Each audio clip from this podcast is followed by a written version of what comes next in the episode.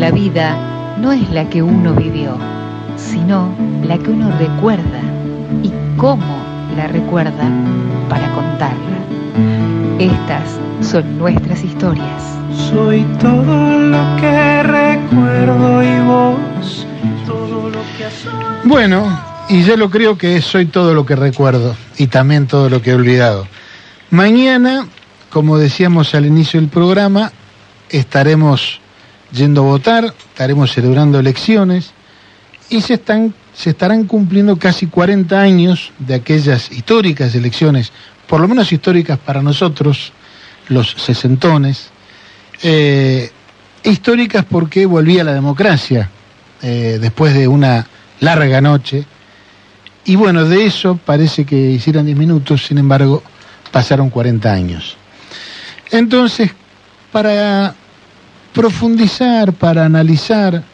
Nos parece que con nosotros, con los conductores de botellas, solamente no alcanza. Y dijimos, bueno, vamos a invitar a gente cercana, gente querida, este, para eso, para charlar, para recordar, para analizar. Y para eso la tenemos aquí a María Estela Castera y a José Marcilese. María Estela Castera es licenciada en Trabajo Social, fue directora de mi escuela donde yo estudié trabajo social, por ende me alegra muchísimo volver a verla después de tanto tiempo. Y José Marcilese, bueno, que es doctor en historia y que es amigo de la casa, es un conspicuo visitante de Botellas al Mar. Así que a los dos, muy buenos días. Gracias. Buenos días. Buenos días. Bueno, te pido, María Estela, que te acerques al micrófono para que porque estás bastante difónica, veo. Sí, soy, soy así. es, ¿No te acordás vos? Es normal. Siempre. Sí, sí. Bueno, antes de ponernos a charlar, también lo vamos a saludar a Ariel Laer, que en esta segunda mitad del programa va a tener a su cargo la operación. Bueno, señoras y señores, 40 años 40 años de democracia. ¿Y, qué hacía Estela hace 40 años y qué hacía José hace 40 años? ¿Dónde andaban? Yo hace 40 años eh, estaba esperando a mi tercer hijo. estaba en Buenos Aires y, y Alfonsín ya había ganado. Y toda la carrera de trabajo social, yo era profesora de la carrera de trabajo social. Eh, me pide alumnos y docentes que eh, si quería ser la coordinadora, se llamaba, dependíamos del Ministerio de Salud de la, de la provincia. Y bueno, y yo dije que sí. Lo que pasa es que yo no eh, volvine en febrero, fines de, enero, no me parecían bien los programas, y entonces haciendo uso de la democracia y de esta esta alegría que teníamos, pero además poner en, marcha lo que significaba ser democrático, convoqué a los exalumnos, a los profesores, a los alumnos y convoqué a todos los que yo sabía que tenían mucha fuerza para trabajar. Yo, por supuesto, a mí me había convocado al radicalismo porque yo pertenecía al radicalismo. Pero la mayoría de mis profesores no eran radicales. Había, con los que yo coincidía más, eran izquierda y peronistas. Y con los radicales me peleé mucho, porque ustedes se acordarán, había una parte muy conservadora y la otra parte alfonsinita, la coordinadora, la histórica. Bueno, entonces tuve algunos, algunos problemitas allá en La Plata me llamaron de La Plata y entonces yo les dije que yo seguía como profesora, pero mis condiciones eran que yo elegía. Gobernadora Armendaris. Exacto. Eh, que lo respeto mucho, ¿eh? eh lo respeté mucho. Eh. eh Armendaris era un tipo democrático, no así el director de, de, salud en ese momento. Y bueno, y arrancamos y armamos un programa nuevo entre todos. Tengo una, una, un cortecito. Recordemos la época para 1983 la carrera de trabajo social no existía en la universidad. No, no. Sigue sin existir, eso es otro punto que todavía por suerte está... está caminando. Sí.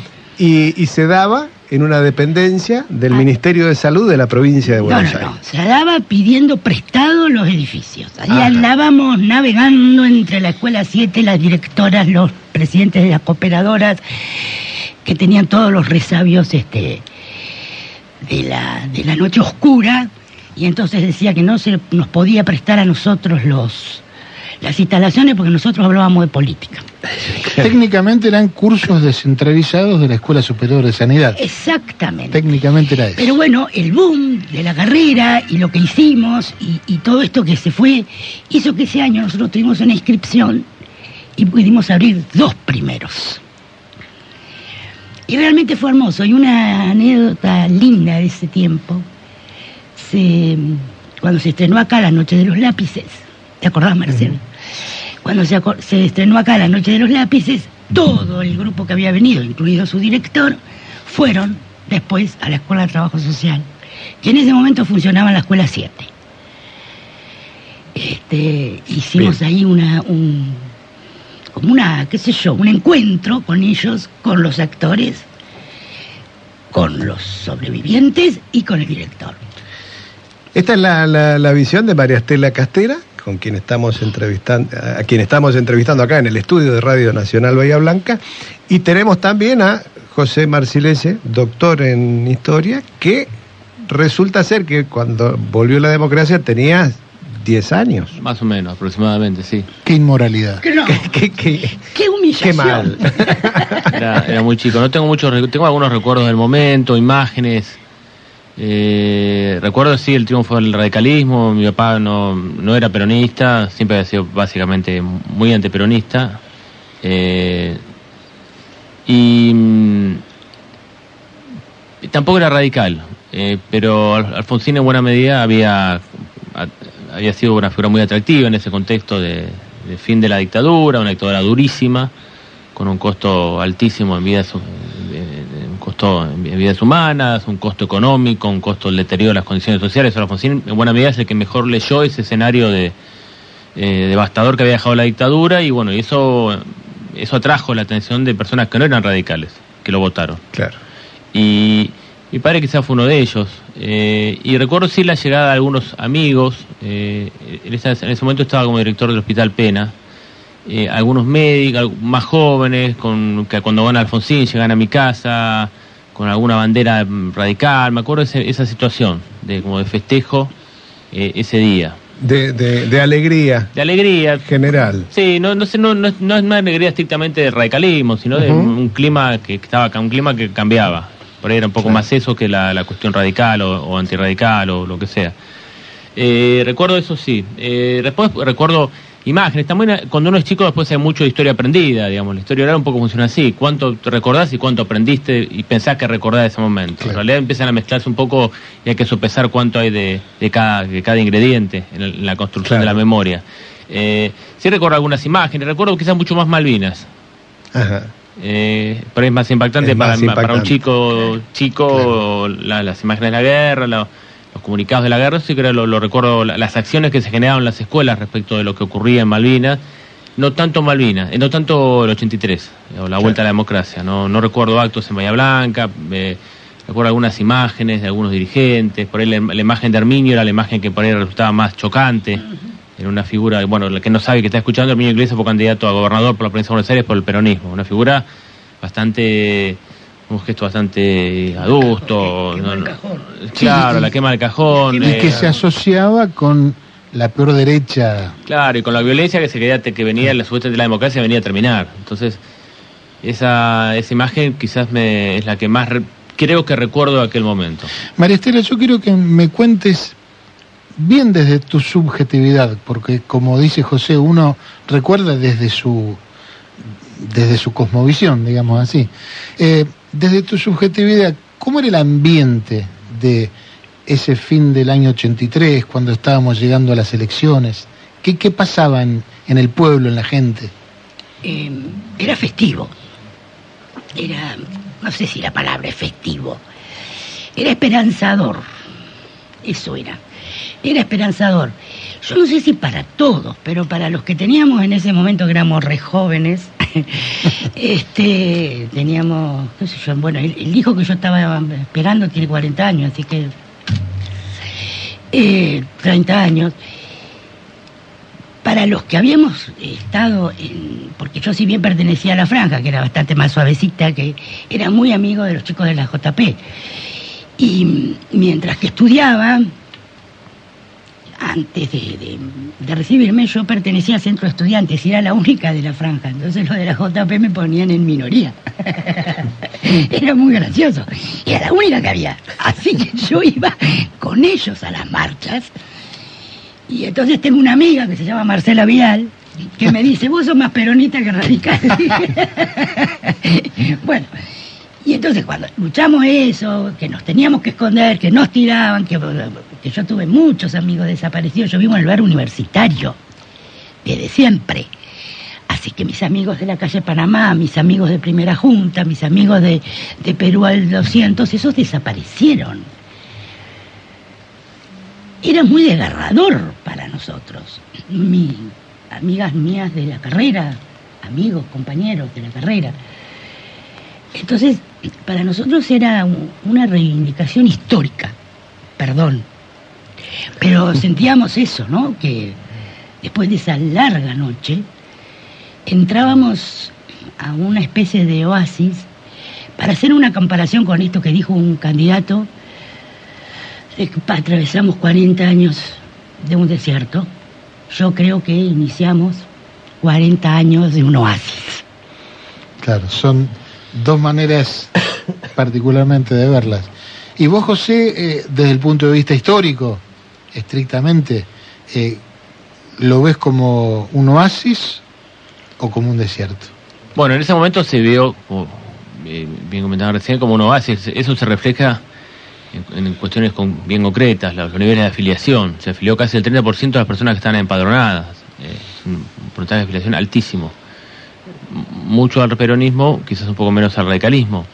Pero también resurgieron infinidad de partidos políticos, el, el MID, por ejemplo, lo- el Claro. Partido Intransigente, eh, los demócratas progresistas, los partidos de izquierda, y hubo un resurgir de la actividad política Democracia cristiana. democracia cristiana debe resurgir la actividad política muy marcado eh, que daba cuenta de, bueno, de la voluntad de la gente de vivir nuevamente en, en un, en un- en un contexto democrático y, apelar a esos mecanismos para la resolución de las tensiones que se generaban en, habitualmente en cualquier sociedad.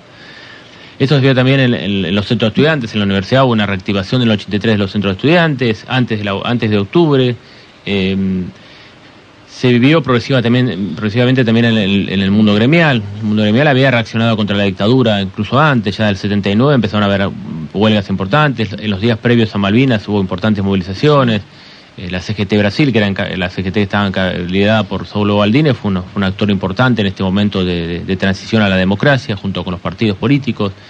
Es decir, que había, eh, había un- esos, ese, clima se, se puede apreciar en esos, en esos, eh, en esos datos, también en las movilizaciones masivas, en la, en la activación de la vida interna, los partidos tuvieron internas, internas para elegir candidatos, internas para elegir autoridades, eh, los actos fueron multitudinarios, los altos, actos en Buenos Aires el 9 de julio, hay imágenes, son actos que no se movían, Sí, aquel cierre de Alfonsín, en el- son cientos de miles de personas. Sí. eh, los actos en Bahía Blanca fueron también muy importantes, en la calle O'Higgins, acá cerquita, O'Higgins y Draura, el lugar, el epicentro de la actividad política en ese momento. Eh, de forma tal que, bueno, el- el- era un oasis, era llegar a algo que iba a cambiar el escenario. El- eh, lamentablemente, la- las, las modificaciones estructurales que la dictadura había generado en, el en, la- en el- en- en- lo económico hicieron que los gobiernos en lo sucesivo, a partir del 83, tuvieran fuertes restricciones y limitaciones para torcer el rumbo de, de ciertas reformas que, que no fueron no fueron revertidas, no fueron revisadas. Las- Bueno, dato paradigmático, por ejemplo, ley 21526 de entidades financieras. Sigue siendo la misma. la 40 dictadura. años después sigue Sí, siendo la misma. sigue siendo la misma.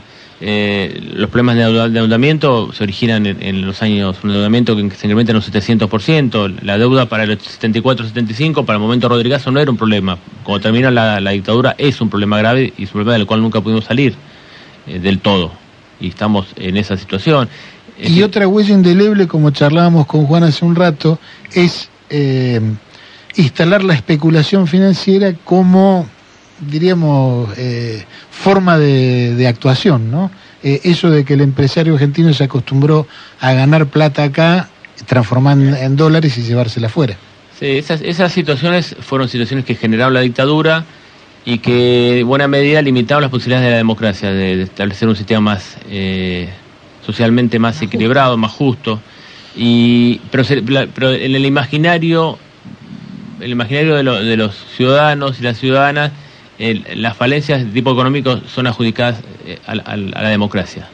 No se comprende que no, no, ese traslado, esos problemas no los generó la democracia, los heredó la democracia y de, y de esos problemas no pudo salir en buena medida hasta el, hasta el presente. Entonces, Malabar, el, digamos, considerar que la democracia ha fracasado porque no resuelve, sí, no, quizás fracasó, pero no, pudo- no encontró la forma de resolver esa trampa en la que había, se había, había quedado Argentina desde los años de Martínez de Oz.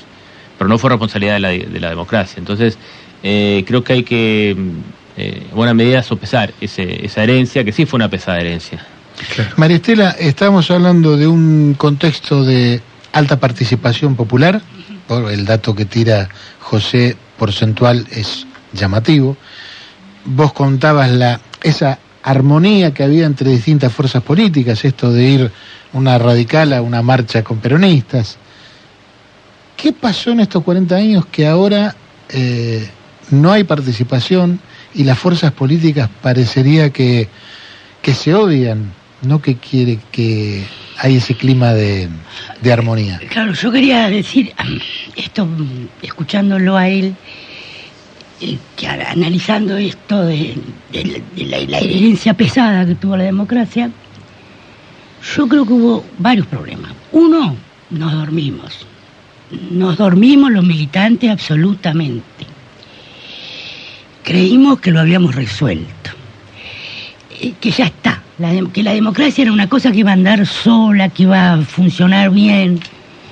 Y entonces no democratizamos las instituciones, no democratizamos los discursos.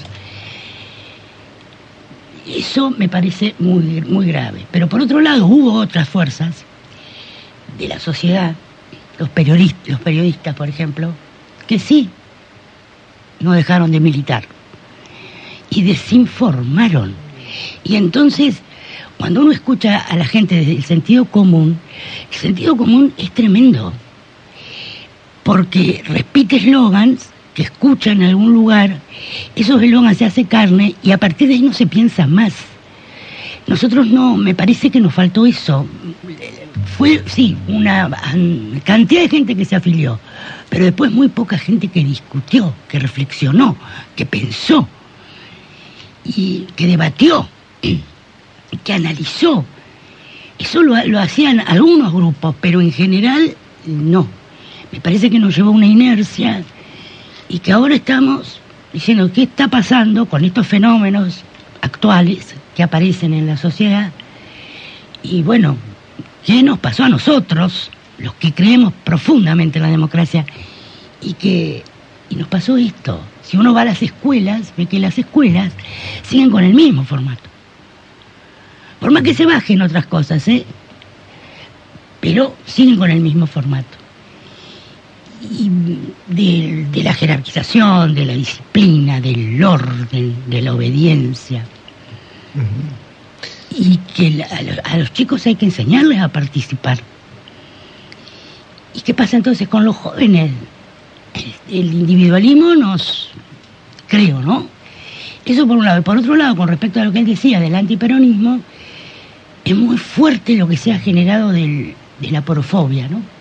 La bronca a los pobres, el odio a los pobres, con la mía, y con la mía, y, y genera un sentido común social y que sí, pero viene, y no es que lo dice el empresario, el que tiene plata, que manda la plata afuera, no, no, lo dice eh, la portera de la escuela Claro. que es, que es pobre también, y con la mía. Y bueno, y todos estos eslogans que se han metido, me parece que hay que escucharlos, atenderlos y revertirlos, no lo hicimos. Este, los pobres no les gusta trabajar, los pobres eh, a los a los a todos los este, extranjeros no hay que dejarlos Claro, sí, entrar. claro. Eh, o sea, se han generado brechas tan fuertes, tanto odio, tanta diferencia, que es muy difícil el diálogo. Y entonces uno, perdón, eh, que sigo un poquito, uno No, toma, uno- toma dos alternativas. O sale y pelea y, y que queda porque es como pelear con los molinos de viento, porque el otro se abroquela y se junta únicamente con lo que piensa como uno. Y yo estoy tratando de encontrar el término medio, de poder decir lo que pienso y, y no pelear, y, y no... Las redes sociales eh, eh, son impunes. Y entonces, bueno, todo esto me parece. En, en todo esto, eh, uno, uno ve que la- la- lo, lo que va perdiendo son las argumentaciones, ya sea por ocultamiento, o Claro. por distorsión o por etiquetado rápido, ¿no? Es decir, bueno, acá a este le ponemos la etiqueta, este es de esta manera, este de esta otra. José decía algo recién muy interesante, ¿no? Es decir, hemos llegado al punto donde se, se, se deja en el olvido la responsabilidad que tuvo La dictadura. la dictadura en las mayores catástrofes económicas de nuestro país. Se avanzó mucho en identificar a la dictadura como la responsable de los, de los crímenes, de los asesinatos, de, de- de la violación de los derechos humanos, pero quedó en segundo plano el desastre económico. ¿sí? Y, y está bueno esa, esa reflexión. Sí. ¿En, en- qué, otro puntos, ¿Qué otros puntos más del- de, la dictadura o, o- o qué más de, esa, de ese periodo han quedado ocultos? ¿Qué, qué- otras cosas tenemos por ahí?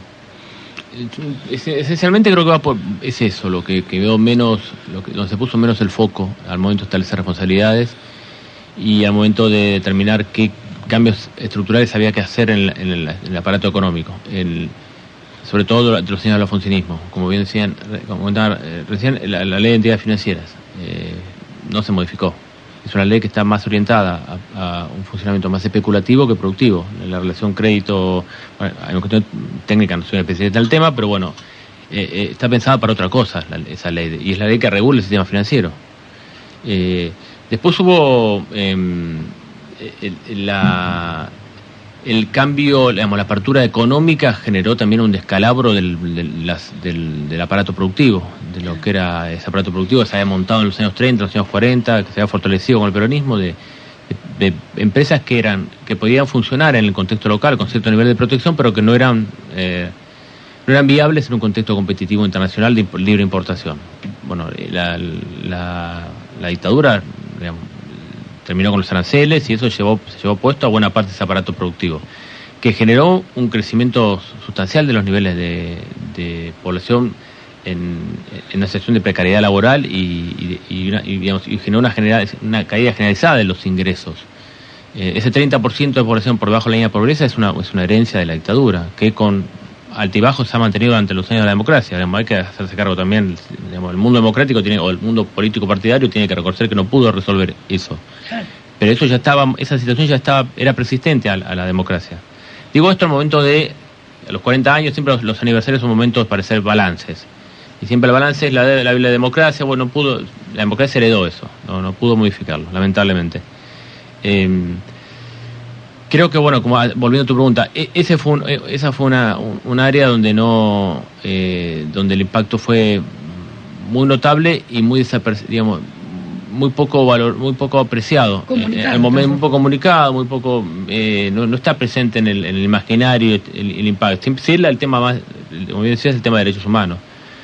No obstante esto, empiezan a aparecer nuevamente algunos posicionamientos, algunos discursos que cuestionan nuevamente el- la, la cantidad de personas, eh, la, digamos, la, la- la profundidad del aparato, de la, del accionar represivo, la cantidad de víctimas, es- el, el debate nuevamente vuelve, vuelven a ser los 30.000, vuelve- se vuelven a establecer esos- ese tipo de discusiones que parecían hace 7 8 años totalmente obturadas. Claro.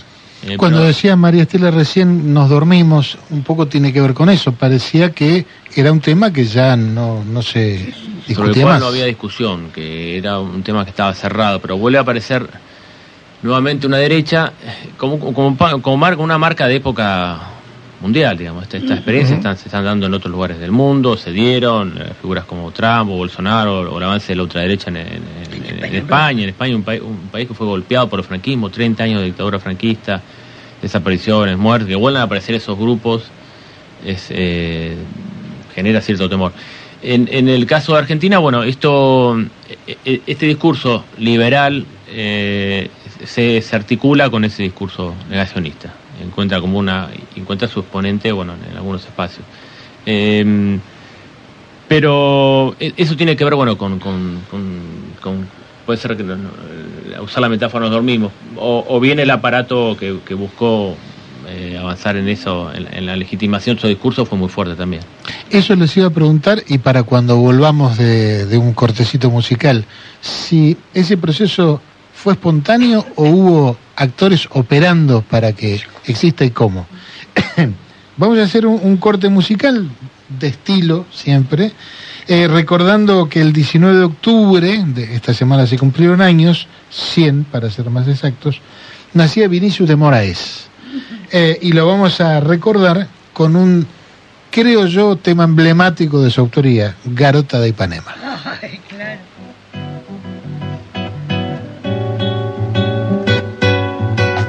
Olha que coisa mais linda, mais cheia de graça. É ela, menina, que vem e que passa num doce balanço, caminho do mar. Moça do corpo dourado, do sol de Ipanema, o seu balançado é mais que um poema, é a coisa mais linda que eu já vi passar. Ah, porque estou tão sozinha. Porque tudo é tão triste. Ah, a beleza que existe. A beleza que não é só minha, que também passa sozinha. Ah, se ela soubesse que quando ela passa, o mundo inteirinho se enche de graça e fica mais lindo por causa do amor.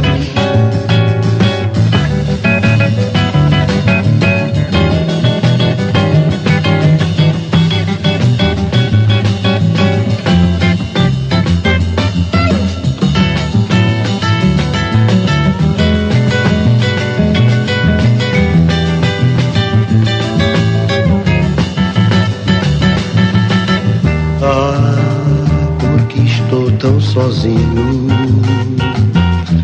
Ah, porque tudo é tão triste. Ah, beleza que existe. A beleza que não é só minha, que também passa sozinha. Ah, se ela soubesse que quando ela passa, o mundo inteirinho se enche de graça e fica mais lindo por causa do amor. Por causa do amor. Por causa do amor. marino que ruega que la sensatez vuelva a su lugar, que en vez de matarnos nos cuide. Bien, Garota de Ipanema, cuántos recuerdos, qué lindo, qué lindo. Eh, bueno, y habíamos dejado eh, suelta la pregunta, ¿esto fue espontáneo o, alguien se encargó de armarlo? Creo que los discursos de- del, de- del mundo político, del mundo del periodismo, de la, de intelectualidad, no son discursos eh, inocentes, siempre se construyen en función de la leg- legitimar un poder turno de un discurso. Eso es, es muy antiguo, siempre ocurrió así. Eh, de manera que en los últimos 40 años ha habido también una, una voluntad de, bajo di- diferentes lemas, ahora seguramente van a ser los 40 años, antes eran los 70 años, antes era recordar a la Argentina en principio del siglo, en, eh, el principio del siglo XX, en función de compararla con la de fines del siglo XX, que era una Argentina destruida desde el punto de vista económico, siempre vuelven a aparecer esos, esas argumentaciones que tienden a desvalorizar la democracia como modelo, como sistema, como forma de vivir, eh, de coexistir eh, en sociedad, eh, y, generan dudas y empiezan a establecer algunos otros otros planteos que tienen que ver con otros otras formas de, de- operar, con valorizar más el peso de las corporaciones que el peso de los, de los votantes, de los ciudadanos, y eso creo que tiene un sentido, y, está, y son identificables esos sujetos. Quizás a veces en un mundo de redes sociales esas responsabilidades se tienden a diluir un poco. Antes eh, hay momentos en, en los últimos 40 años donde uno identifica claramente a algunos de esos intelectuales. Lo- El rol de Neustadt en los años en los 90. Mariano Grondona. Mariano- el rol de Mariano Gondona desde Onganía en adelante. Son figuras que estuvieron durante 20, 30 años justificando y planteando y argumentando en función de determinados intereses. Eh, Hoy quizás ese escenario es menos, son figuras, el escenario de, de, vuelvo a decir, de redes, de, de- el escenario digital es menos, eh, hay menos posibilidad de establecer una trazabilidad de esas responsabilidades. Claro. Porque quién, quién emite esos discursos? Y son los discursos que, que a los cuales que son consumidos básicamente por, por aquellos jóvenes que, que están votando por primera vez y que son una parte sustancial del padrón. O sea, que es una, es una, una parte del electorado Sí, que sí. no hay que perder de vista. Y, ese- y esa parte del electorado no lee diarios o lee menos diarios, lee otras cosas. Eh, por eso digo que a veces esos discursos son más difíciles, son más fáciles de, de propalar en, en- en- Claro. en el mundo digital, Sí, donde no sí. hay responsabilidades de lo que decís, donde no pueden trazar digamos, el origen de un, de un planteo, donde todo circula con una cuestión con, un- con formatos más efímeros, pero no por eso menos efectivos. María Estela, ¿cómo jugó la carrera, el- la profesión de trabajo social como, digamos, una profesión transformadora por de, de definición? ¿Cómo jugó en todos estos años respecto a lo que estamos comentando? En su rol transformador, ¿no? Bueno, hacete cargo de lo que está diciendo, que es su rol transformador, porque Debería ser. debería, claro. En realidad, a ver, uno, como dice, ¿cómo te llamas? José, José, como dice José,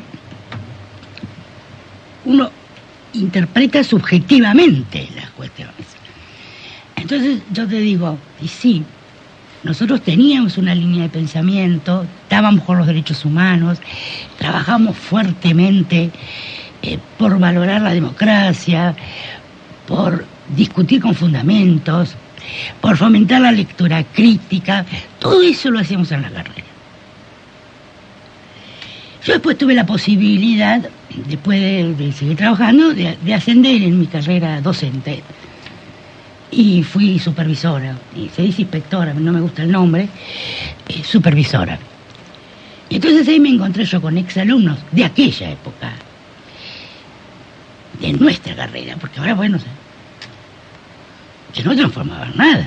No solo no transformaban nada, sino que se convertían en decirle a una mamá, yo como te di el subsidio te lo puedo sacar. Pero también encontré otros, ¿no? Otras que lucharon, que trabajaron y que hicieron lo que pudieron con los recursos que teníamos.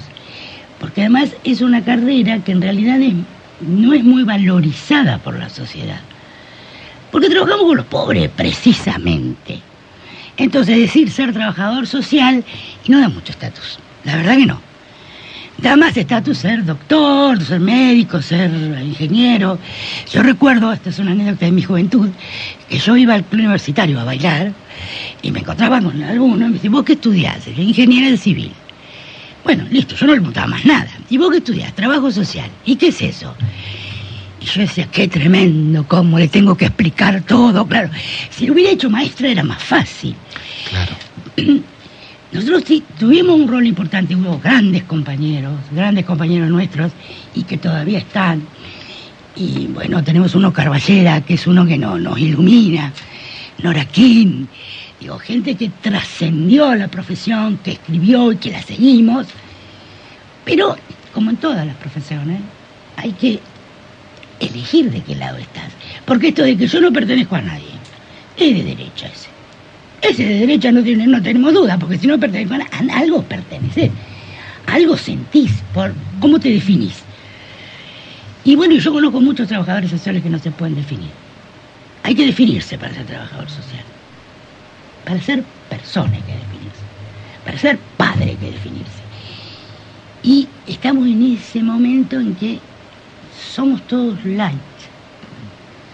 Y yo veo eso, una liviandad en la sociedad. ¿Será que en estos 40 años no nos, no nos las rebuscamos para mostrar algo distinto? Porque digo, es un proceso que indudablemente existe, se desarrolló desde aquella época. Sería bueno que como sociedad nos preguntemos Sí, ¿no? claro. qué nos pasó. Porque esto no es qué le pasó a la dirigencia, a los políticos. Porque si hay algo fácil es sacar la culpa afuera siempre, ¿no? La culpa la tiene ¿no? el Fondo Monetario, la dirigencia, el coso. Pero digo, ¿y nosotros? Cada uno de nosotros. Seguimos, vamos a, contarle a, los oyentes que seguimos charlando con María Estela Castera, que es trabajadora social, y con José Marcirese, que es doctora en historia, y que el motivo de nuestra charla, por si se engancharon recién, son los 40 años de democracia.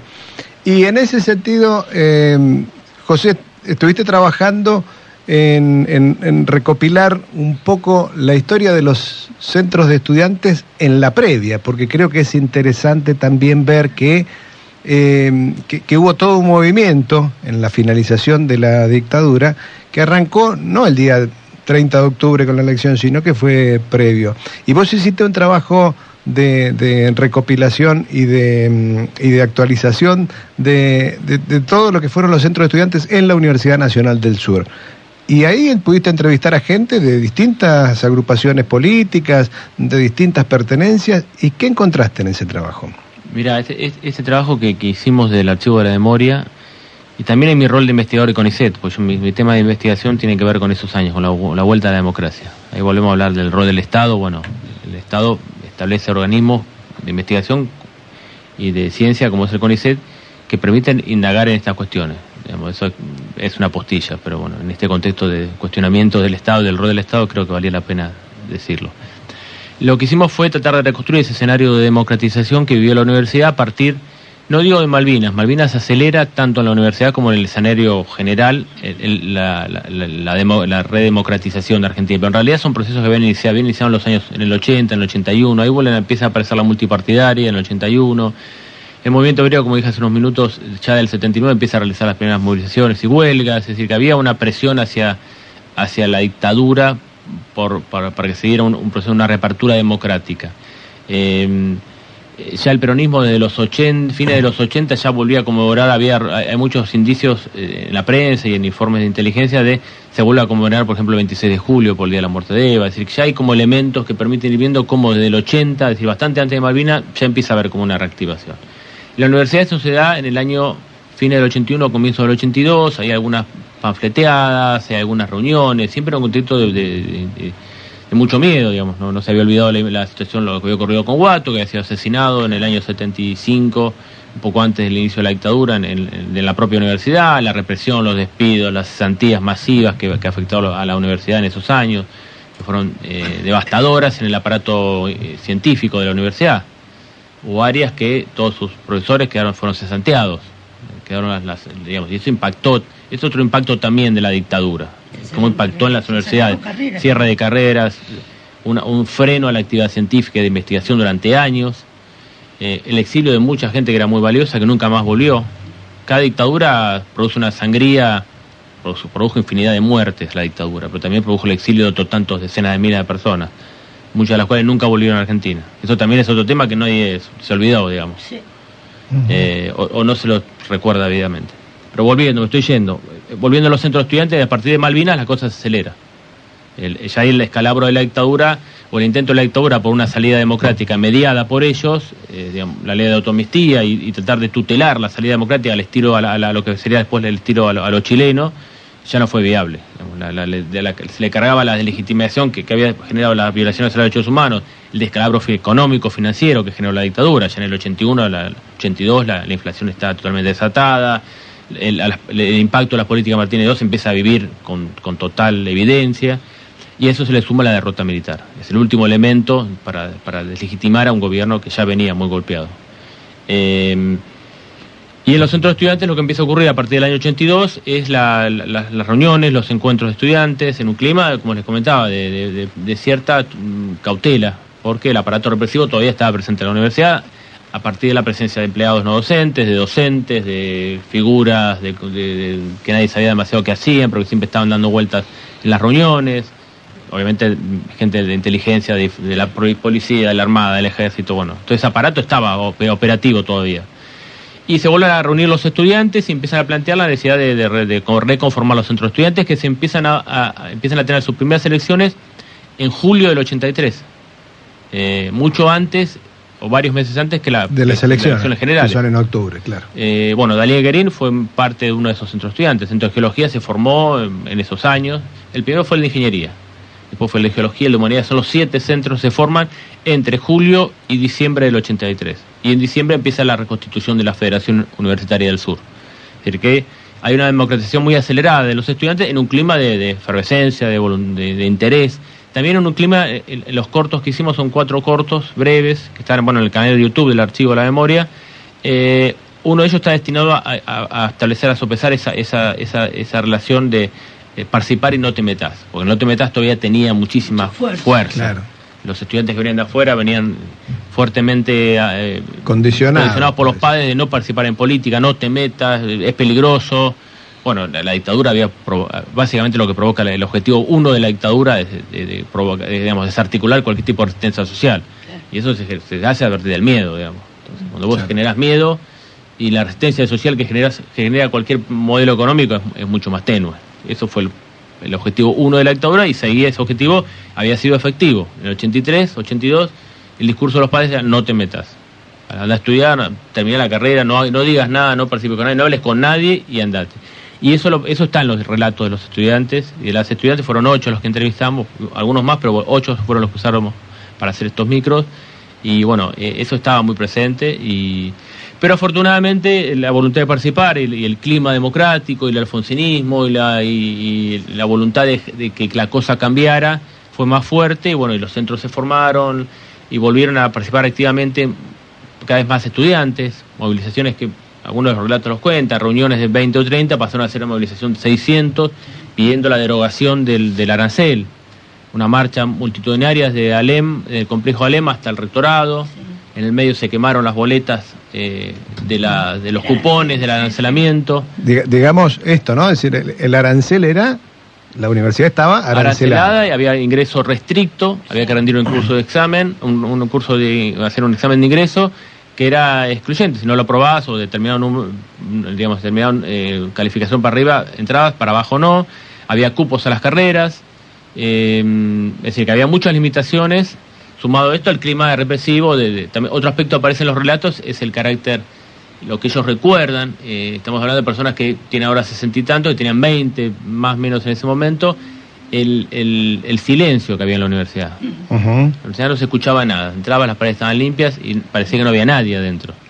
Nadie hablaba, nadie, no, había, no había nada en los pasillos, no había centros de estudiantes, no había reunión, no había nadie tomando un café en ningún lado. Ese era el clima, eso es lo que había generado la dictadura, el miedo, la... El- el- y bueno, y eso estaba muy presente en, el- en el 83. Era el- Esto, además de dato histórico, también es eh, volver a hacer aflorar el, sentimiento, lo que uno percibía, ¿no? ¿Qué nos puedes contar, María Estela? Porque es importante para la persona que tenía 5 o 6 años en aquella época, contarle qué sentíamos, no solo qué pasó, qué sentíamos. En realidad sentíamos mucho miedo. O sea, me parece que eso lo, hicieron bien. Eh, sentíamos mucho miedo porque, a ver, porque no era un miedo inventado, las cosas sucedían. Pero al mismo tiempo de sentir ese miedo, eh, nos juntábamos de a, de a- de a poquitos y podíamos charlar. En mi casa, por ejemplo, yo vivía sola ahí en el universitario y vuelvo a decir, estaba en la franja morada, en la Juventud Radical, y vino Alfonsín con el otro que se llamaba, no me acuerdo cómo se llamaba, y con Moró. Y vino un asado en mi casa, se hizo. Alfonsín era un... nada. Y, y todo muy, muy, muy así, muy oscuro, muy cerradito, muy... Yo lo que veía en, en ellos es una efervescencia y me decía que vamos a poder, vamos a poder. Y después lo que yo fui viendo a, partir de lo que pasó en, en los años que pasaron es como que adaptamos, adecuamos los discursos, o sea, bajamos banderas. Esa sensación, esa es una sensación absolutamente subjetiva bajamos banderas, como que nos prendimos en los otros discursos, en otros discursos tan fuertes del neoliberalismo individualista, tan fuerte de, que, de la meritocracia. Yo escuchaba gente con, que pensaba parecida o a mí en ese momento, que por ahí decía, bueno, che, sí, pero también habría que, porque la gente se queda dormida en la universidad y no termina de estudiar, trabaja, flaco, también trabaja, no le alcanza. No, no. Yo creo que fue muy fuerte la batalla cultural que nos dieron y que nosotros la vamos perdiendo. Yo siento que la vamos perdiendo porque parece que da vergüenza decir, este, no, la verdad que yo no pienso así. Uno está en lugares donde la gente dice muy suelta de cuerpo, este, acá, gane, gane, yo tengo que trabajar, flaco, y yo las cosas me las gano laburando. No es así. Un poco sí, pero no tanto. Un poco, pero escucho a un señor del Banco Provincia que tiene una gran jubilación, con el que me peleo todas las veces que voy a, a la cola, porque él hace ese discurso así en todas... Y yo le digo, pero vos tuviste una familia, un- alguien que te, te ayudó, vos tuviste un montón de cosas, un Estado que te dio educación. Eso no se ve, parece que fuera eh, mágico. Y esto veo, ¿no? La falta de profundización del pensamiento que nosotros discutíamos. Yo no sé si las redes tendrán que ver. En que la gente piense mucho menos. En que tienen todo servido, masticado y. Y entonces repito lo que leo. Como dice acá mi compañero, la política de memes. Exacto. Entonces yo digo, no puede ser que no, no nos preguntemos, no nos... Y la falta de empatía. Yo traje una frasecita de Ana, Har- de Ana Arendt, Sí. a la que quiero mucho, y que me la hizo conocer mi hijo. Y ella dice, la muerte de la empatía humana es uno de los primeros y más reveladores signos de una cultura a punto de caer en la barbarie. Hmm. Eso siento, se me identifico con esta frase, porque creo que hay que lucharla, ¿eh? A ver, yo no soy una pesimista. Yo creo que hay que lucharla. No, no soy una pesimista, tuve cinco hijos. No soy pesimista. Eh, Claro. cre- Acá creo están la- las pruebas. Creo en la vida, pero, y creo en la vida y en la lucha. Pero que hay que ponerle más, me parece. Puede ser, eh, José mencionaba entre los hitos, y vos asentías, Estela, cuando él lo decía, el, el- el punto de la multipartidaria en el año 81 Sí, sí. como uno de los puntos donde la democracia empieza Sí. a trazar una línea, es decir, sí, de esta línea para acá es la democracia, de esta línea para allá es la otra. Em, Estamos en, ¿Creen ustedes que es época de, de- de relanzar esa democracia a partir de ese, de ese concepto que, que- que fue fundacional de la multipartidaria? Sí, o por lo menos revalorizarlo y establecer, bueno, hay, hay determinadas prácticas que no pueden ser toleradas, la violencia no puede ser tolerada. Exactamente. La- las posturas respecto de, la, de lo que fue la dictadura no pueden ser, eh, Exactamente. revis- no pueden ser, digamos, no es, un- no es materia de discusión. Malvinas no es No discusión. es discusión. En Alemania vos hacer un planteo a favor del nazismo, vas preso a los cinco minutos. Digamos. No, es- no se discute, no es una cuestión subjetiva. No. Es una cuestión que está claramente marcada, no se puede volver atrás, porque es como volver en, en un juego, retroceder casillero. Claro. Hay que solucionar un montón de cosas, sí, sin duda. La- la- la- el escenario económico es muy complicado. Pero partamos de eh, no discutir cosas que ya están, no, digamos, no entrar en debate que ya están cerrados. Es no Y romper no por una los cuestión, acuerdos. digamos, y, y no, no romper acuerdos que están Claro. vencidos. Esto que ustedes están diciendo excede a los partidos políticos. Totalmente. Este, no estamos diciendo mañana hay que votar a A, B o C. No, no, no, no, no, no. Es una cuestión que tiene que ver con el de, pueblo, de con la cultura sociedad. política, De de, cultura, establecer normas y prácticas que no se puedan, que no se discutan, que digamos que hay una base un principio, un punto de partida que no se puede volver a, a renegociar sobre eso. Claro. No se puede renegociar la, la, la- la tolerancia. Hablando de la empatía que dice Ana Jaren, si vos no Sí. tenés empatía con una mamá que le mataron a un soldado en Malvinas, o no tenés empatía con una mamá que tiene una hija desa- este, desaparecida, y es, es bárbaro el tema. O con una persona que cobra un plan, que O está en un- una situación de un plan- pésima el punto de vista económico, cobra un plan social. Y, y el culpable de la, de- de- digamos, del balance de las cuentas públicas es, Es ese el pobre. 1.6% o 5% de la, Sí. la que se dedica a, a cuestiones sociales. Bueno, eso es un problema, el problema de la empatía, de ponerse en lugar del otro. Claro, por eso me parecía Cuestionar una, una ayuda social a una persona que vive abajo en una condición de precariedad absoluta, que nadie imaginaría, nadie, nadie, nadie estaba en ese pellejo y sin embargo cualquiera puede cuestionar eso como el origen de los males del- de- y, el, y el déficit fiscal de Argentina. Y Exactamente. por eso no hay empatía y no, hay, no te estás poniendo en el lugar del otro. Eh, y ahí donde, antes escuchaba a Daniel Feinstein hablando de esto, uno de los principios del fascismo básico es, eh, eh, lo que comentábamos por recién, hace unos minutos, es adjudicarle la culpa a otro. Exacto. El culpable es, es aquel. Sí. Eh, entonces, Cu- eso- cuanto más desvalido, mejor. Claro, entonces el culpable Sí. no es el de aparato final, no es los grandes no, no, es el tipo que, que cobra un plan, ese es el origen de los males de Argentina, y bueno, eh, y, y- y- y- y actuar políticamente en función de ese argumento. Esto me hace pensar que todos los que de alguna manera compartimos esta visión, tenemos mucho para hacer, Sí, porque esto no se puede delegar, ¿no? no. Entonces creo que llegó el momento que nos deberíamos sentar y ponernos a pensar a ver qué podemos hacer para volver a generar otra vez esos lazos de empatía, esa sensación de esperanza, porque ¿cómo le puedo decir yo a un joven que tenga esperanza si la democracia en 40 años no le solucionó eh, o no, no reparó ciertas faltas que venimos arrastrando desde la dictadura, como Sí. recién veníamos Ahí, diciendo. ahí también, en, en- en ese relato, hay, porque no es la democracia un solo bloque. Nosotros hemos conocido periodos Tal cual. en los cuales muchas de estas demandas estaban bastante más satisfechas y no son tan lejanos. No, no. Entonces, digo, me parece que en, esa, en, ese debate también nos, eh, eh, este, hay que volver a, valorizarlo sin caer en los paternalismos que en algún momento señalaba. Yo no te doy un subsidio, es un derecho, que en todo caso nosotros como sociedad hemos establecido que sea un derecho. Como Eh, siempre contaba Facundo Cabral en aquel acto en España, dicen que el conde donó un pedazo de terreno y Cafrune de atrás dijo, ¿donó o devolvió? Claro. Bueno, creo que de eso se trata. De eso se trata. Chicos, nos tenemos que ir porque ya estamos llegando al final del programa. Eh, yo les quiero agradecer el alma, decirles la gran alegría que me ha dado tenerlos a los dos juntos. En particular, María Estela, mandarte un abrazo muy grande de parte de Luis Albarracín, Uy, que no- seguramente nos está escuchando desde Río Colorado. Otro abrazo para él. eh, Bueno.